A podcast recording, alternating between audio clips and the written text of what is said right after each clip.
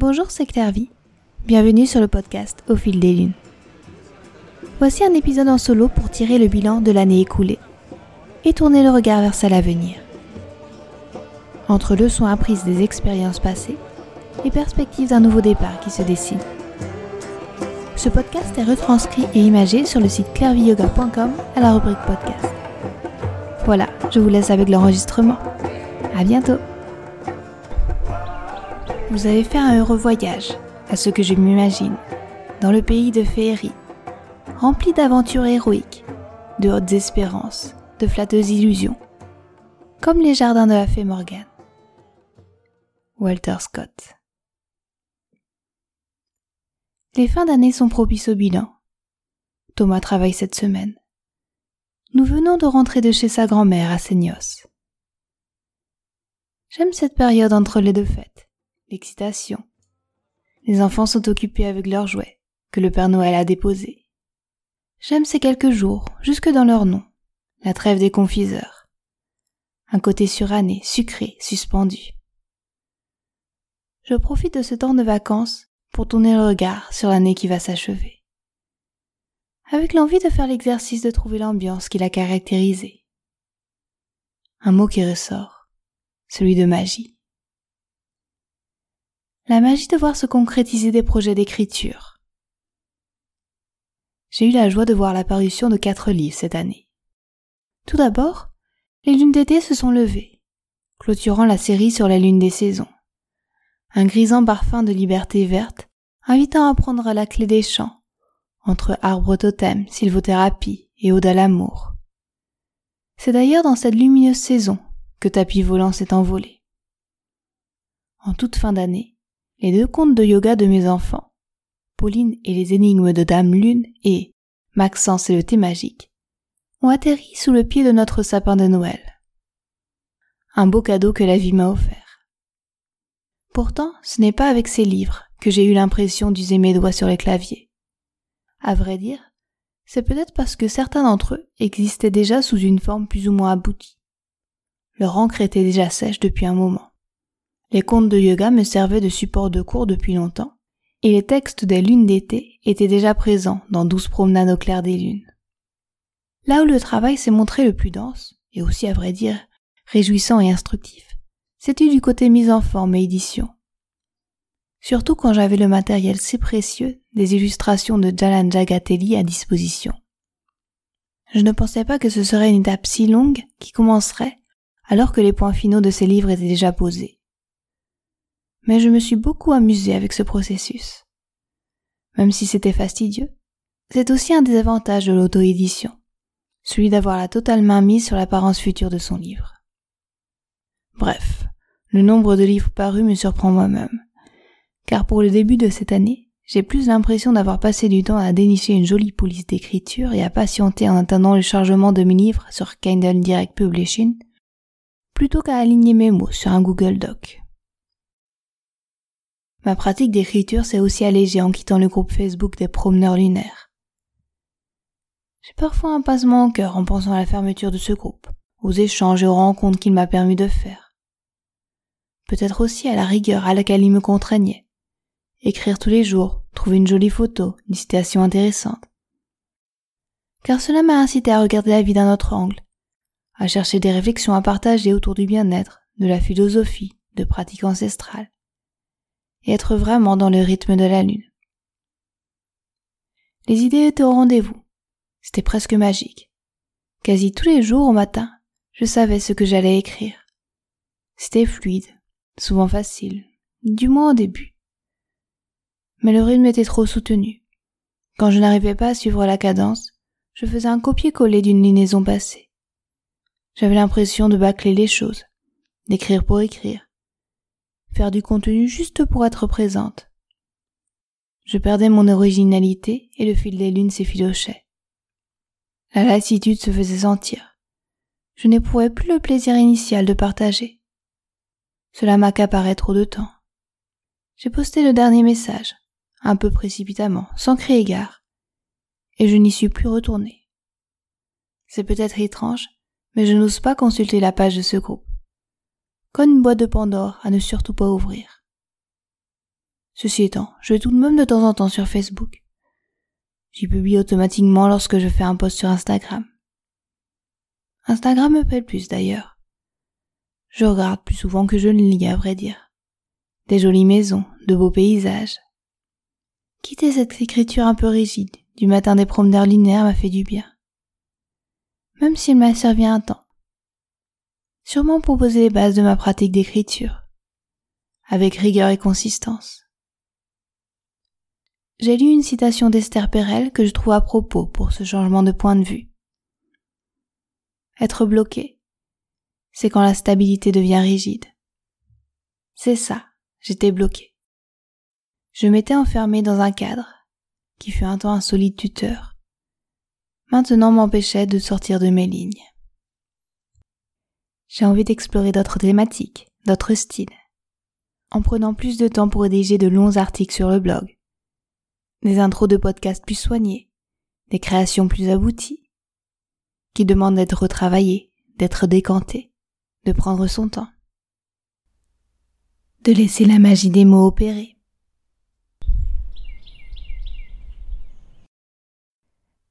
La magie des collaborations et des co-créations.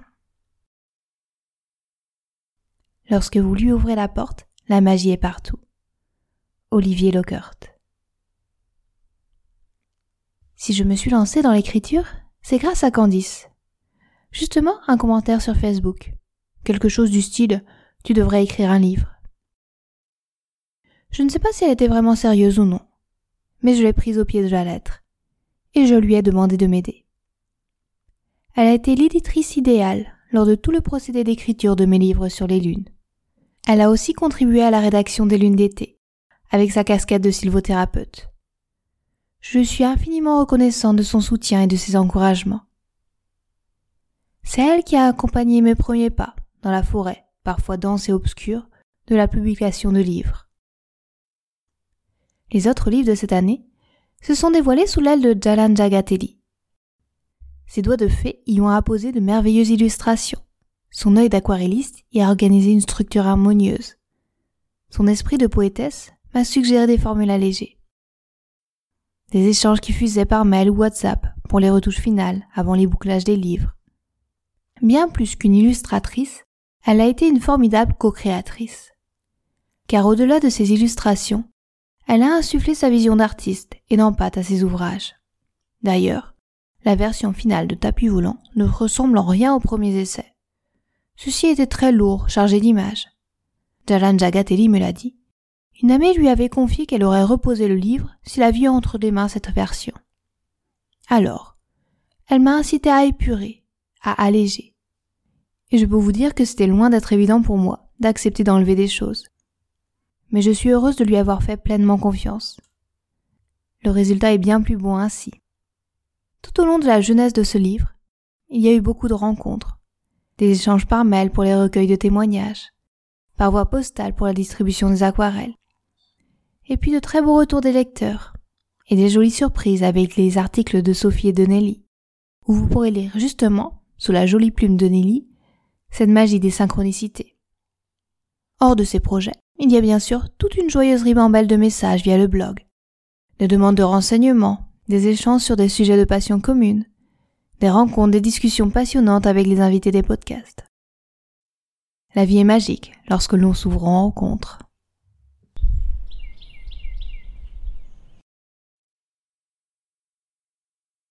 la magie des enseignements et des transmissions.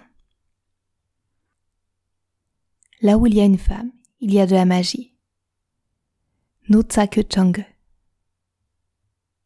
En janvier 2021, Delph m'a fait la proposition de joindre un cercle pour suivre l'enseignement des treize mères originelles.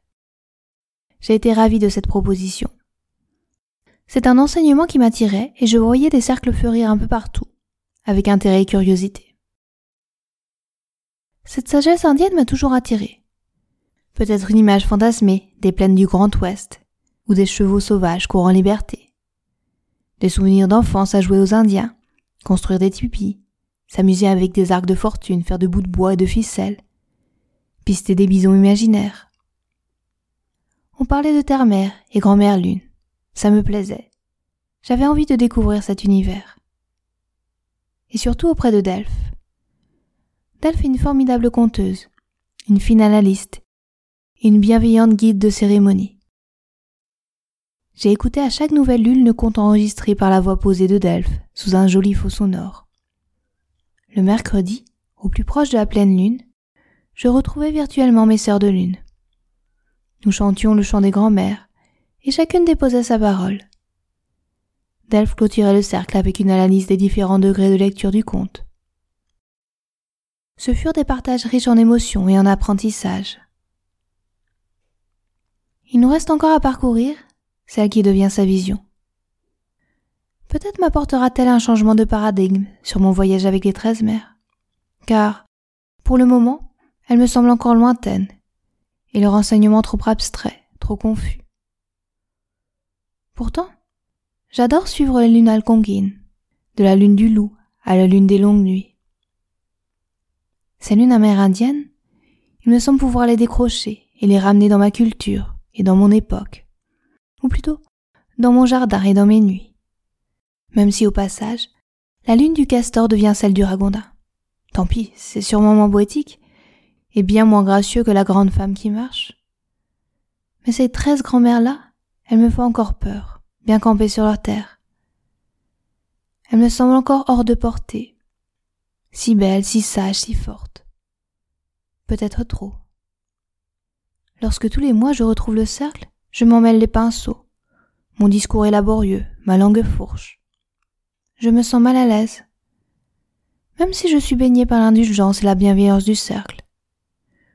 Je bute sur les noms des personnages du conte. Je peine à me souvenir de ce qui m'avait marqué et de ce que j'avais envie de dire. J'ai toujours été un peu mal à l'aise en groupe, à jamais avoir su trouver ma place, savoir combien de temps parler, que dire, jusqu'où livrer ses pensées intimes. Je suis heureuse d'avoir découvert cet enseignement. J'ai été parfois un peu perdue dans cette cosmogonie vraiment différente, dans le nom des médecines de tous les animaux. Peut-être que le voyage devient vraiment magique lorsqu'on le fait plusieurs fois, qu'il faut que les strates s'empilent pour bien comprendre la portée des textes. Peut-être aussi dois-je le faire seul. Je sens que je n'ai pas intégré certains enseignements, que la voie est encore longue et que la sagesse transmise est profonde et importante. Mais pour le moment, j'ai envie de reposer le bâton et de retrouver loup, ver ou lièvre, juste regarder la lune, y voir des curieux animaux, des fleurs ou des déesses. Ceux qui me parlent, ceux qui me racontent leurs histoires dans le creux de l'oreille, qu'elles soient puisées dans les fables de La Fontaine ou les mythologies grecques, chinoises ou nordiques. Tant pis si ce n'est pas sacré, si ce n'est pas la tradition, si cela n'a pas été transmis de génération en génération. Je m'amuse avec la lune, et il me plaît à croire que cette grand-mère joyeuse et excentrique reste mon amie. Quand je pense à la transmission, il me vient aussi ces deux prénoms, Marilène et Isabelle. Je les retrouve tous les quinze jours dans une conversation virtuelle par visio. Nous échangeons aussi sur les lunes qui vont et viennent, sur notre vie de tous les jours, sur la vision de nos chemins. Ces deux femmes sages sont entrées dans ma vie par la bibliothèque enchantée. Elles m'ont fait confiance au tout début de mes activités. Nous avons gardé contact depuis et nous nous appelons régulièrement. Je les envisage comme mes guides. Elles sont drôles, gentilles, intelligentes, curieuses, passionnées, cultivées. Leur amitié et leur présence sont très précieuses. Elles me font voir l'univers différemment. Le mercredi, je repose le téléphone le cœur plus léger, l'esprit plus affûté, l'âme plus inspirée. Je vous abrosse bien fort tous les deux, Isabelle et Marilène.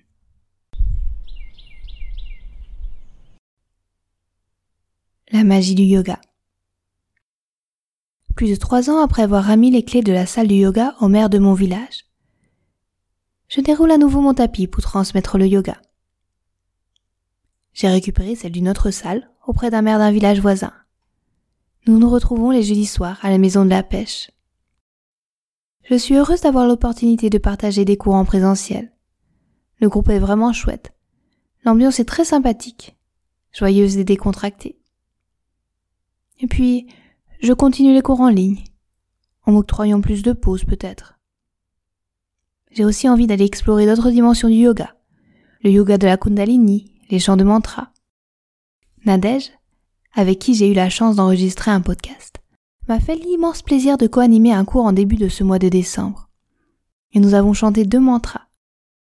C'était si beau, si fort. Cela m'a donné envie d'aller regarder un peu plus de ce côté, pour me relier encore un peu plus fort à la magie du yoga. La magie des revirements de situation. L'art et la magie délivrés du mensonge d'être vrai. Théodore Ardonneau. En mars dernier, j'ai fait un exil des réseaux sociaux, puis un retour. Juste sur Instagram. Pas forcément autour de magie d'ailleurs, mais juste parce que j'avais envie d'y revenir. Différemment, sans me mettre de contraintes. Simplement quand l'envie s'en fait sentir. Ironiquement, c'est aussi par ce biais que j'ai fait la rencontre de Jalan Jagatelli, et que j'ai retrouvé une amie perdue de vue depuis quelque temps. Je voulais rentrouvrir la porte. D'autres portes, elles, se sont fermées. Celle de la bibliothèque enchantée. C'était un espace privilégié où nous suivions ensemble les rituels de nouvelle lune. Nous étions une dizaine. Beaucoup de beaux moments partagés, mais aussi beaucoup de travail associé. Les rituels à préparer, l'envoi de la newsletter. Et toujours en arrière-plan le doute si cela est Assez. Alors pour le moment, les portes sont closes. Là aussi, elles rouvriront peut-être un jour. D'ailleurs, j'ai aussi mis en pause les rituels de nouvelle lune. Je sais pourtant que c'est quelque chose qu'il me tient à cœur d'animer. Mais là encore, j'ai envie de rester un peu de temps dans ma grotte pour cette période. J'ai envie d'encore un peu de repos dans mes soirées. Profiter des soirs où je n'ai pas cours de yoga, pour me mettre en pyjama de bonheur et filer sous la couette avec un bon roman. Ou bien écrire ou éditer les podcasts. La magie des podcasts. Il y a quelques années, je n'aurais jamais cru animer un podcast. Je n'ai pas vraiment la langue déliée et je suis quelqu'un de plutôt, ou même carrément très réservé. Mais j'écoute tout le temps des podcasts, en voiture, en faisant le ménage, en passant la tondeuse, en rangeant le bois. Alors, je me suis rêvé en proposer un aussi. Ce n'est pas très difficile techniquement, et autant parler mais difficile, autant j'adore écouter les gens me parler de leur histoire. Avec mes invités, je suis comblée. Je voyage avec eux dans leurs expériences passées. Je bois leurs paroles, je redécouvre leur parcours. Cette année a été remplie d'épisodes que j'ai pris un immense plaisir à enregistrer et préparer. De Nelly et Ulrich à Caroline, de l'alimentation cétogène à la vie d'une apicultrice, nous avons butiné d'un sujet à l'autre, en faisant parfois le grand écart sur les thématiques. Mais toujours du miel pour les oreilles. Nous avons parlé sérieusement de l'intuition avec Isabelle. Nous avons chanté des mantras avec Maîtrie. Nous nous sommes émus de la vulnérabilité de Fanny. Nous avons ri avec Ariane et ses chèvres. Ce sont des sorcières, des coachs, des yoginis, des hypnologues, des chamans, des écrivains, des artistes, des magiciennes, qui sont venus s'exprimer au fil des lunes. Je me souviens d'un mercredi où j'enregistrais l'après-midi avec une sorcière et le soir avec une chamane. Lorsque je disais à Thomas mon mari ce que j'allais faire, il me regardait d'un drôle d'air, et puis souriait gentiment en coin. En tout cas, qu'est-ce que j'ai appris? Merci à tous les invités pour leur gentillesse, leur patience, leur bienveillance. Merci d'avoir écouté ces épisodes et de vous être joint à notre conversation.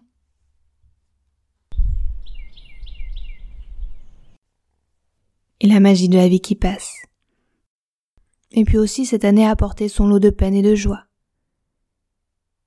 Des naissances dans des familles qui s'agrandissent ou se forment. Des moments difficiles à traverser pour des amis chers à mon cœur. Du travail, beaucoup, surtout en entreprise avec un rythme soutenu de la fatigue, des retrouvailles d'amis perdus de vue, des journées à la montagne dans les stations des Pyrénées, d'autres sur les plages de Bretagne. Mes enfants grandissent. Maxence a eu cinq ans, Pauline sept ans. Leur monde lui aussi s'agrandit. Avec ma place, peut-être plutôt mon influence, qui s'amoindrit. Pourtant, à les entendre croire dur comme fer au Père Noël, ou à se raconter des histoires farfelues de monde imaginaire, je me dis que leur émerveillement et la magie de l'enfant sont toujours présents dans leur monde. Dans mon cœur de maman, Cela aussi entre la fierté de les voir grandir et la nostalgie de ces années où ils étaient tout petits bébés. Et aussi, mes parents vieillissent. Leur santé devient plus fragile. Une relation nouvelle entre eux et moi se tisse, plus vulnérable. En arrière-plan de tout cela, le sentiment de naviguer dans un monde qui se cherche entre peur et espoir. Les codes changent, les règles du jeu bougent, parfois pour le mieux, parfois non. Tout de même, persiste l'envie de croire en la construction d'un monde plus beau, plus magique.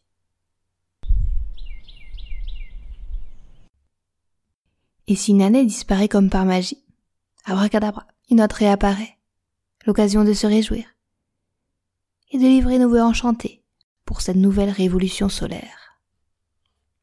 Avec de belles perspectives, toujours en magie. Celle des mots couchés sur le papier. D'abord avec l'écriture. Je vous en parlerai très bientôt, j'espère.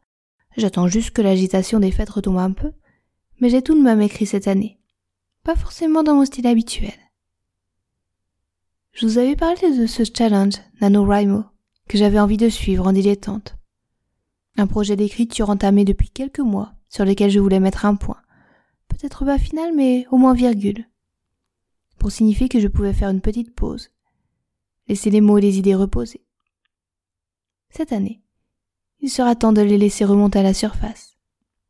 Avec peut-être votre contribution, si vous avez envie de me suivre dans la magie de cette aventure. Je vous en dirai un peu plus très bientôt dans une prochaine newsletter et aussi avec la lecture. Je voudrais commencer à suivre plus assidûment les livres que je lis. De belles découvertes l'année dernière. En voici quelques-uns en pagaille si ça vous intéresse.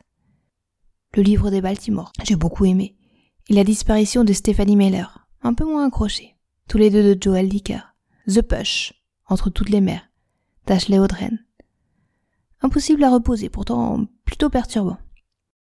Celle qui brûle, de Paula Hawkins, j'avais tout de même préféré ces autres livres, Au fond de l'eau et La fille du train. Mais ce livre est très prenant tout de même. Puis quasi tous les livres de Tana French. Une superbe découverte. J'ai vraiment adoré La mort dans les bois, In the Woods. Dans la même veine de thriller, Liza Jewell. Et puis aussi Into the Forest de Jane England. Un peu perturbant à lire en pleine pandémie. Ou bien All Adults Here d'Emma Straub. Mais encore le célèbre City of Girls d'Elizabeth Gilbert. Cela me donne vraiment envie de tenir à jour une liste de mes lectures. Je me suis inscrite sur Goodreads. Cela pourrait être l'endroit idéal. Du moins, pour retrouver ensuite plus facilement ce genre de rétrospective. Car je pense qu'il y a peut-être certains de ces livres que j'ai lus en 2020. Côté non-fiction, je lis, ou plutôt j'écoute en ce moment, le livre audio On Writing de Stephen King, avec cette belle citation que je trouve vraiment inspirante. Je vous la donne tout de suite en français. Écrire ne consiste pas à gagner de l'argent, à devenir célèbre, à obtenir des rendez-vous, à s'envoyer en l'air ou à se faire des amis. En fin de compte, il s'agit d'enrichir la vie de ceux qui liront votre œuvre, et d'enrichir aussi votre propre vie. Il s'agit de se lever, de se rétablir et de s'en remettre. Être heureux, d'accord? Être heureux.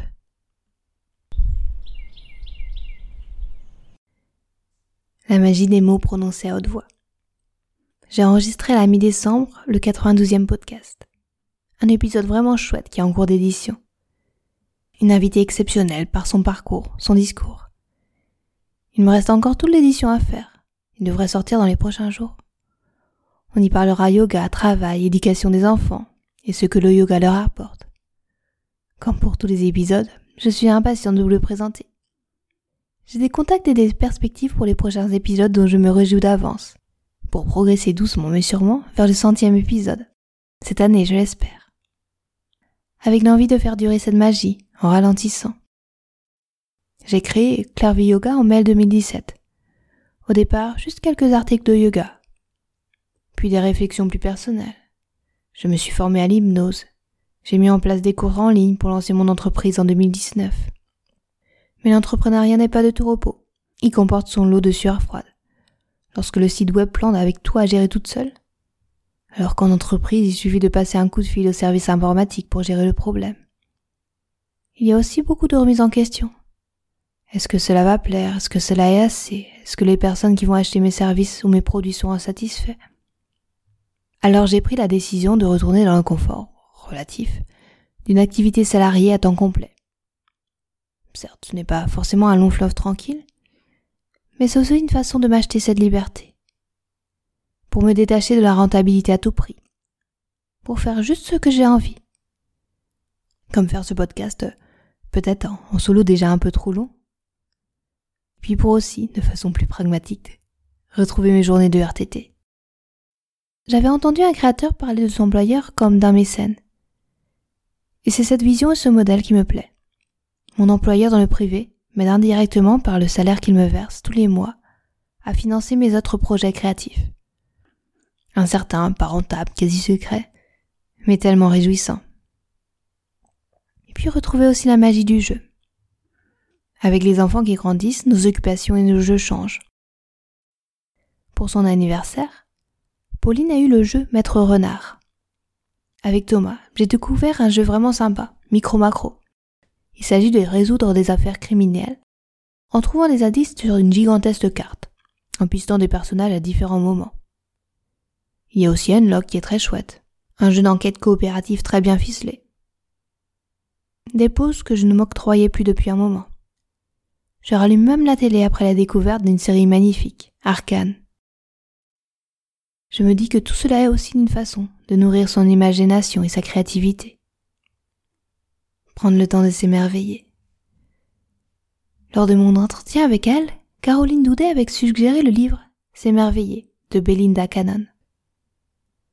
C'est un livre qui donne juste envie de se glisser dans son sac et d'aller se promener dans la nature. Juste pour observer la beauté en toute simplicité. Et puis cette année, j'ai envie de reprendre le sport aussi, sérieusement.